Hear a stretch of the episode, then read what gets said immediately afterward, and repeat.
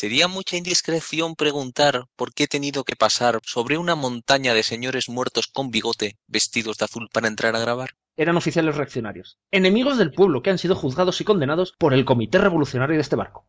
En sus mangas ponía France. Joder, pues eso, enemigos del pueblo.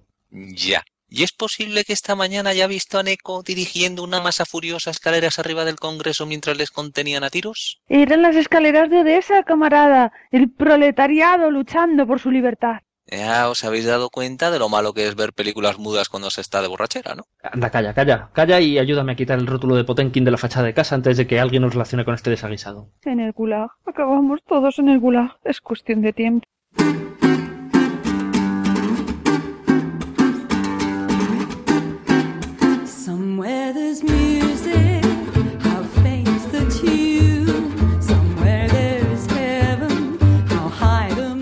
Bienvenidos a Memoria Histérica, el podcast que sube como la espuma y bajará como las bombas de mil libras sobre los puentes de Tokori. Os saluda Derre, el rey de la baraja, que es un servidor.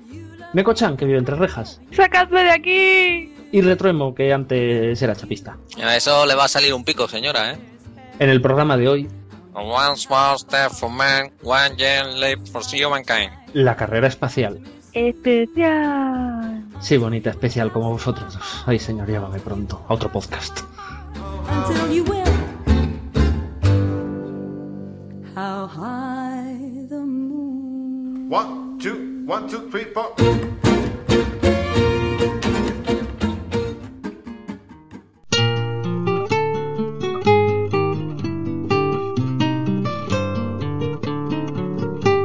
Las historias del abuelo.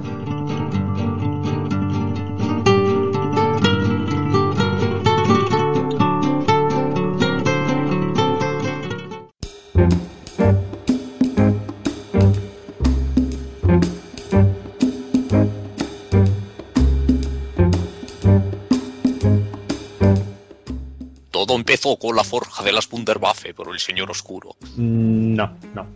¿Cómo que no? ¿El viaje espacial no comienza con los cohetes alemanes de la Segunda Guerra Mundial? Eh, sí, pero no. Hay bastante historia antes. Poneros cómodos porque esto va para largo.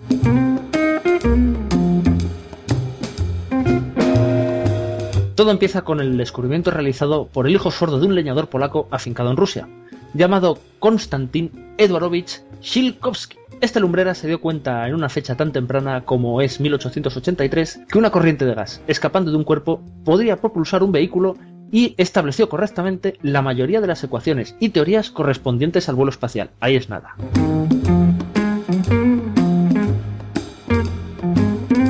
En 1903 escribió un famoso e ignorado artículo titulado Exploración espacial con vehículos a reacción. No obstante, sus experimentos fueron ignorados por el Congreso Aeronáutico de San Petersburgo de 1914, y no sería hasta la victoria del bando rojo en la Guerra Civil Rusa que se le empieza a tomar en serio. Entonces subvencionarían sus investigaciones hasta su muerte en 1935. ¿Y logró algo más? ¿Algo de interés? Pues no, salvo abrir los ojos a un sueño maravilloso a los incipientes científicos a lo largo de todo el mundo.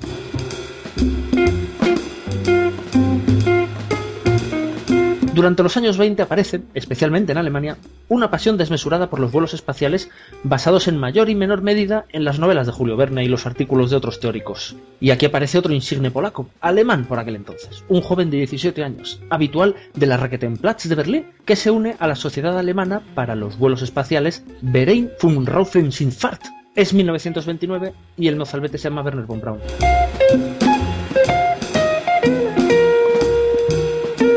Viendo que el ejército es la mejor forma de desarrollar sus sueños, se enrola en 1933, donde comienza a trabajar en misiles balísticos, es decir, aquellos que caen como un proyectil por el simple efecto de la gravedad una vez alcanzado el punto máximo de su trayectoria. Simplificando como una piedra lanzada con la mano. Llega la Segunda Guerra Mundial y la cosa se complica para Alemania. Un cada vez más nervioso Hitler necesita armas que cambien la guerra, y von Braun se las promete. Acaban de nacer las llamadas armas de represalia, de las cuales la V2 es poco más que el cohete de Tintín repleto de explosivos. ¿Y todo esto qué tiene que ver con la carrera espacial? Pues que es el principio.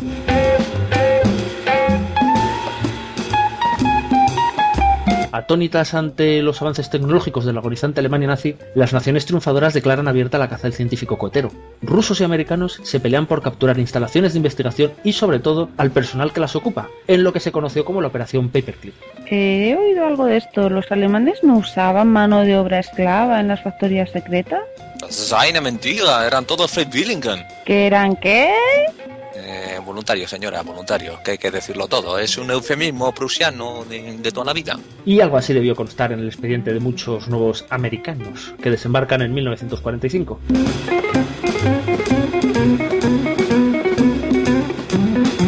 Inglaterra dominó el mundo en el siglo XIX por su flota. Los Estados Unidos lo hicieron en la Segunda Guerra Mundial por su fuerza aérea. Así que estaba claro, quien dominase el espacio primero dominaría el mundo. el mundo, el mundo es nuestro. A ver, ven para acá, ven para acá, toma la pastillita, ya, tranquilo, ya pasó, todo está bien.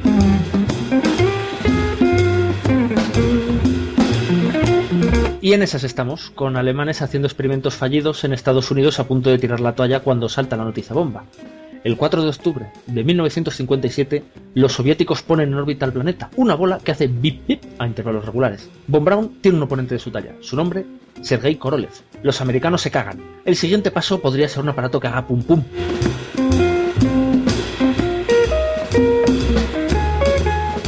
De cara al público, parece un inocente desafío científico a ver quién me más lejos. Todo lo contrario, es un nuevo tipo de guerra, de momento incruenta.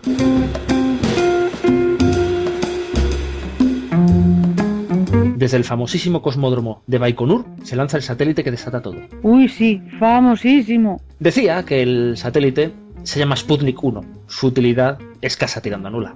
Obtener datos de las capas altas de la atmósfera y meter miedo para luego caer como una piedra en enero del año siguiente. Lyndon B. Johnson, vicepresidente de Kennedy, les aprieta las turcas a los ingenieros. O se ponen las pilen o los manda a todos a... bah, emergencia, emergencia, emergencia. ¿A dónde mandan los americanos a la gente si no tienen Siberia? Eh, ni idea, Guantánamo. No, a Guantánamo no, Fidel la estaba liando por ahí. Entonces, bueno, les manda el cuerno. Seguimos.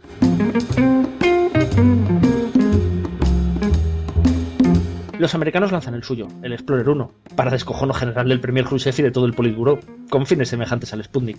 Pero antes de que los americanos lancen el suyo, los rusos lanzarían otro, el Sputnik 2. Esta vez con vida en su interior. Apenas dos meses después, la perra laica se caga en la madre que los parió mientras la mandan al espacio.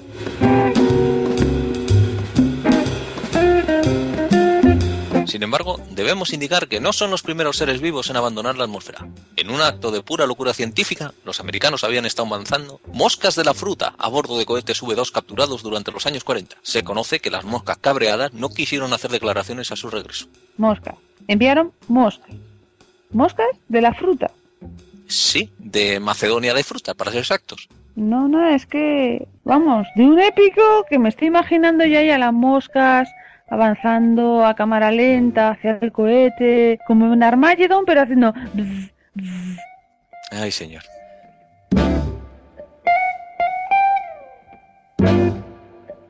Decíamos, eh, la pobre laica apenas sobrevive unas horas a causa de un fallo en el sistema de temperatura, que pone el interior de la nave a más de 40 grados. 162 días después cae a la Tierra. Se rumorea que en sus últimos momentos modeló una hoz y un martillo con sus excrementos y marcó con las patas en cirílico la dedicatoria Hijos de puta. Pobre. Qué poca justicia se hace a la pobre perrita. Luego llega un tío a la luna con un traje de buzo blanco, da dos pasitos, suelta una frase y ala, a la gloria. No te adelantes, no te adelantes.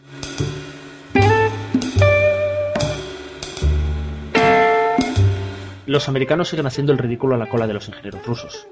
Llega 1960 y los Diablos Rojos ponen todo un zoológico en órbita. En la segunda prueba de su famosísimo cohete Vostok, ponen en órbita el Sputnik 5 con dos perros, Belka y Strelka. 40 ratones, dos ratas y un montón de plantas. Los bichos y las lechugas regresan sanos y salvos a la Tierra al día siguiente sin problemas. Por supuesto, para los americanos no es más que otra piedra que ha subido y ha bajado, nada de interés. Aparentemente, la URSS solo manda perros. Los Estados Unidos se cabrean. Vamos a mandar a un ingeniero, digo, a un mono. Así que en enero de 1961, los Estados Unidos mandan un representante inteligente al espacio, un chimpancé de nombre Ham. Se rumorea que esta experiencia serviría de base para la creación de las primeras ETTs. Los rusos se parten la caja. Literalmente, véanse las imágenes del calvo muerto de risa en las filmaciones del lanzamiento.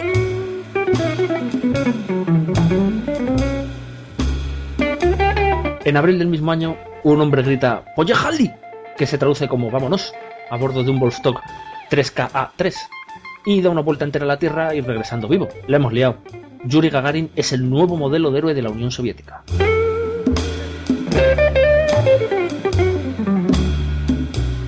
Veinte días después se lanza Alan Shepard, con más miedo que otra cosa. Y se lanza un vuelo suborbital, convirtiéndose así en el primer astronauta del programa Mercurio. Su frase para la historia poco antes de ser lanzado reza: Oh buen Dios, no dejes que la joda. Vamos, bastante menos gloriosa que la de Gagarin, sin duda. Pero mucho más lógica, sin duda. Y absolutamente histórica. Eh, Khrushchev califica el vuelo de salto de pulga.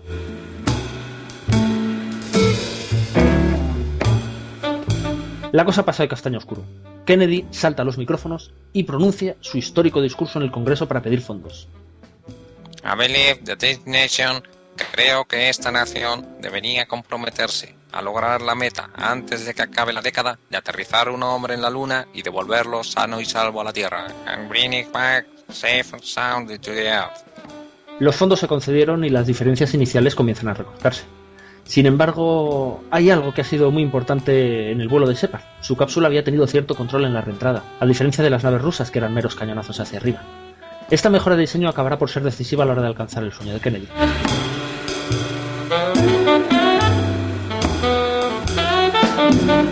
...1962 es el año de las vueltas. Ya no vale con subir. Hay que dar más vueltas a la Tierra que el otro, con evidentes implicaciones militares. John Glenn, a bordo del módulo Amistad 7, da tres órbitas completas. Glenn es guapo, inteligente, piloto. John Glenn es mi ídolo. Los rusos, por su parte, ponen a la primera moza en órbita, Valentina Tereskova. Es la viva imagen de un sargento de guardias. Tendrá tetas y ovarios, pero acojona. Nos quedamos con Glenn, que es inofensivo como que en el novio de Barbie y además nos rima.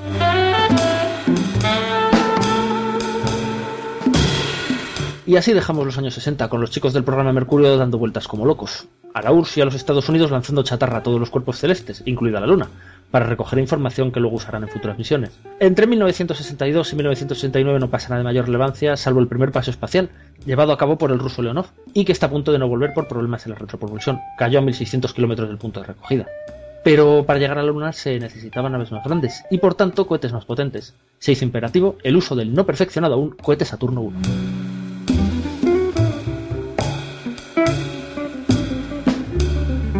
En 1967 se produce un fuego en cabina durante unas pruebas de lanzamiento de la misión Apolo 1. Los tres astronautas, Gus Grissom, veterano del programa Mercurio, White y Chaffee, fallecen en el incendio. La atmósfera de oxígeno puro convierte la cápsula en un infierno, y esta está a punto de acabar incluso con el personal de tierra que intenta auxiliarles. El fracaso está a punto de dar carpetazo a las aspiraciones de alcanzar a los rusos en la carrera espacial.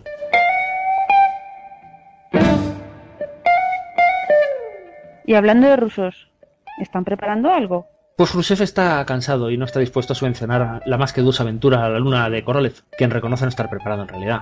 Poner hombres en el espacio sale muy caro y no está dando la hegemonía mundial prometida en los seriales de ciencia ficción. De hecho, no hay ni un rublo hasta la llegada al poder de Leonidas Brezhnev en 1964. Pero tres años después muere Korolev y la primera misión Soyuz falló en la reentrada, resultando en la muerte de su tripulante, Vladimir Komarov.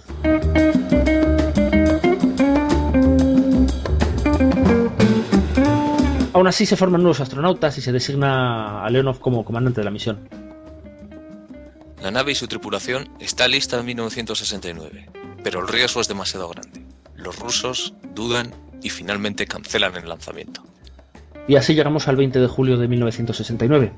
Conscientes de que los rusos tienen una misión capaz de arrebatarles la única meta aún no lograda, y propulsados por los nuevos cohetes Saturno V de tres etapas, los astronautas Neil Armstrong, Buzz Aldrin y Michael Collins parten de Cabo Cañaveral rumbo a la Luna. Les seguirán otros seis aterrizajes tripulados.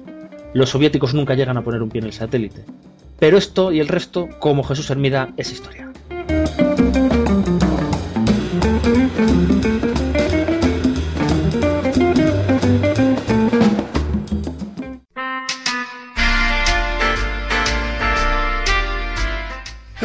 Cinematógrafo!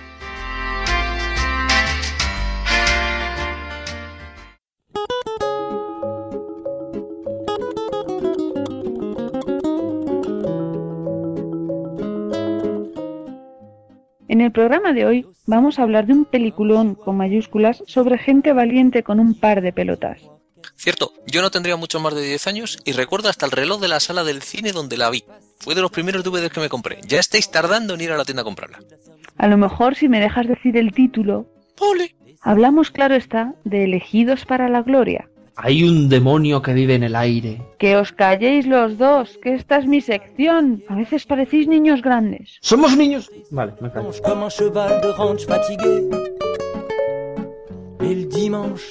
La película cuenta cómo los pilotos de pruebas de vuelo estadounidenses sirven de núcleo para seleccionar los primeros astronautas del programa Mercurio. Eran gente valiente y a menudo inconscientes que no llegaban a cumplir un año en el puesto, por lo general porque morían de accidente, sobre todo antes de superar la mortal barrera del sonido.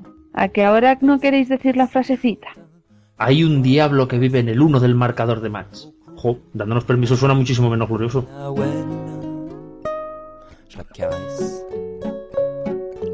Todas las semanas moría uno de estos jóvenes, y la vieja plegaria inglesa por los pilotos era más que conocida en la base de Edwards, en el desierto de California.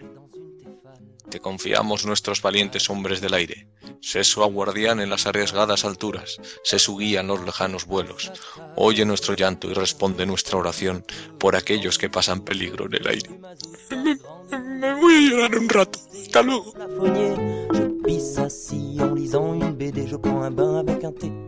La película tiene muchos protagonistas.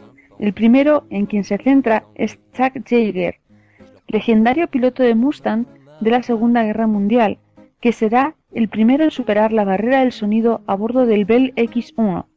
Chuck Yeager, que por cierto ha estado recientemente en Barcelona. Un saludo a los chicos de aviadores virtuales asociados que pudieron conocerle. Tiroir caisse, entre les chèques et les espèces. Pero Yeager no está interesado en subir al espacio. Es la época de Sputnik y se necesitan astronautas inmediatamente. Los pilotos de pruebas del ejército y la marina son candidatos ideales. La gentuza adecuada, que es la traducción real del título original, The Right Stuff. De monter sur les planches comme un cheval de ranch fatigué. A partir de ahí, Jaeger pierde protagonismo y solo aparece un poco más cuando rompe el récord mundial de altitud en su reactor, en el que casi pierde la vida. Los pilotos de aviones han dejado de ser importantes. Hasta Ham, el chimpancé, consigue portada. El récord de Jaeger pasa inadvertido y ahí sale de la película.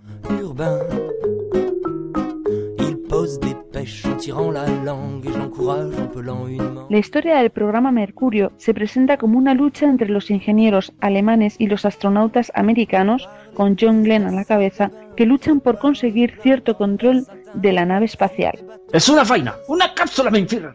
Eh, mete a Von Braun de nuevo en la caja antes de que salga Hitler otra vez en el guion. ¿Le hemos vuelto a nombrar? Me temo que sí. ¿Y por qué sale siempre? No sé. En fin, una película muy bonita, con preciosas tomas reales de los lanzamientos de finales de los años 50 y 60, que muestra los esfuerzos que supusieron el intentar alcanzar a los rusos en poner hombres en órbita y devolverlos sanos y salvos a casa. No se ve la luna, pero merece la pena.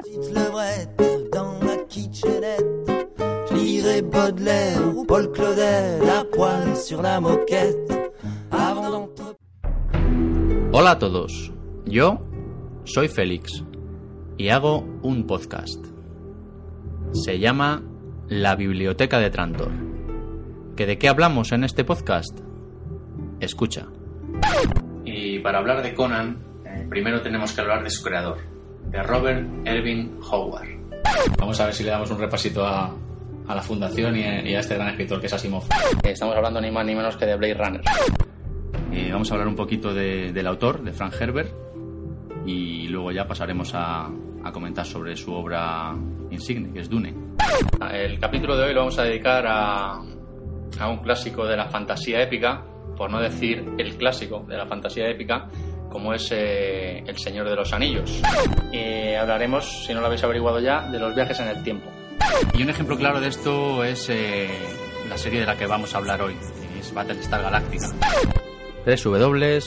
www.labibliotecadetrantor.com, tu podcast de ciencia ficción y fantasía. Y también en iTunes y en iVoox.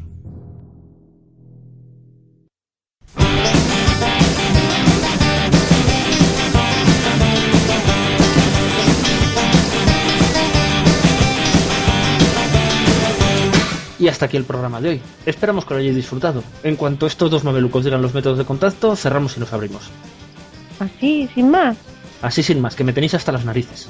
Bueno, vale, pues ya sabéis que podéis encontrarnos en el correo en realmemoriahistérica.gmail.com Qué triste queda así. Me siento como un simple chimpancé. A ver si te voy a lanzar el espacio. También estamos en Twitter con arroba Disparadme. y en Facebook.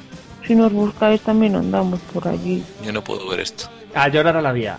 Bueno, pues muchas gracias a todos los que nos habéis mandado comentarios y sugerencias, que como veis las escuchamos, ya que el tema de hoy nos lo propuso uno de vosotros. De hecho, intentaremos haceros aún más caso y ya estamos trabajando en el siguiente. También de vuestras sugerencias, claro. De hecho, en el próximo programa Quieta, ¿dónde vas? a dar un avance de la próxima emisión. No, no, ni se te ocurra. ¿No ves que cuando un programa es tan malo como este, tenemos que jugar con el factor sorpresa para que por lo menos se queden a ver el título? Además, si decimos de qué vamos a hablar, nos arriesgamos a que alguien que sepa de lo que habla nos machaque el programa. Bueno, ¿y qué decimos entonces para despedir el programa? Por mí, un hasta luego. Vale, pero primero recapitulemos. ¡Eso! ¿Qué hace tiempo que no lo hacemos? Venga, va, va. ¿Qué hemos aprendido hoy? Que la llegada a la luna fue gracias a los nazis. Curiosa manera de verlo, bueno. Que debieran haber dejado en paz a la pobre laica y haber mandado a un político español para más señal. Ya, pero creo que el objetivo era enviar un ser inteligente y tal. Que los prusianos nunca han ido a la luna porque allí no hay franceses a los que molestar. Eh, no he acabado de entender eso. Ay, yo sí lo estoy viendo. Primer cohete prusiano de la historia. El Kaiser III. Sí, es el tercero. Es que es, es la versión mejorada de la versión mejorada, el Uber cohete. Joder. Con unos grandes bigotes prusianos en los depósitos de combustible. Me paso vosotros, abandono. Y en el techo un pincho prusiano ahí a lo Adolf, como él manda. Joder, la otra. ¿Qué os den? En lugar de la cuenta atrás, el Deutschland Urales. Que no, que yo ya me he ido. Oye, que se va, que nos deja aquí. Corre, corre, di adiós. No, no, no, no, vamos a hacer dos horas más de programa. Que no, adiós. Bueno, adiós.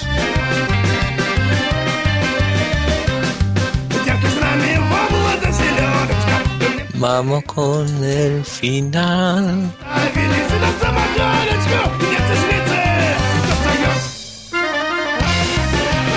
Los americanos. es- Me estoy yendo con eco. Con Necochan. No. ¡Ah, qué chiste! Eh, antes de que te fusile, eh, asegúrate de que no hay eco.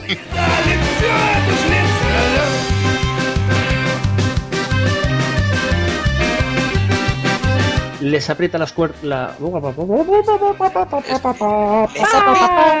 Les aprieta las cuerdas como si fueran una guitarra española.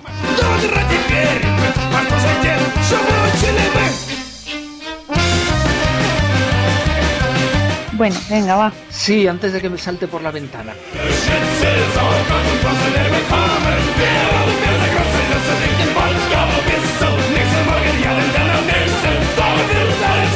Dios, no sabemos ni copiar.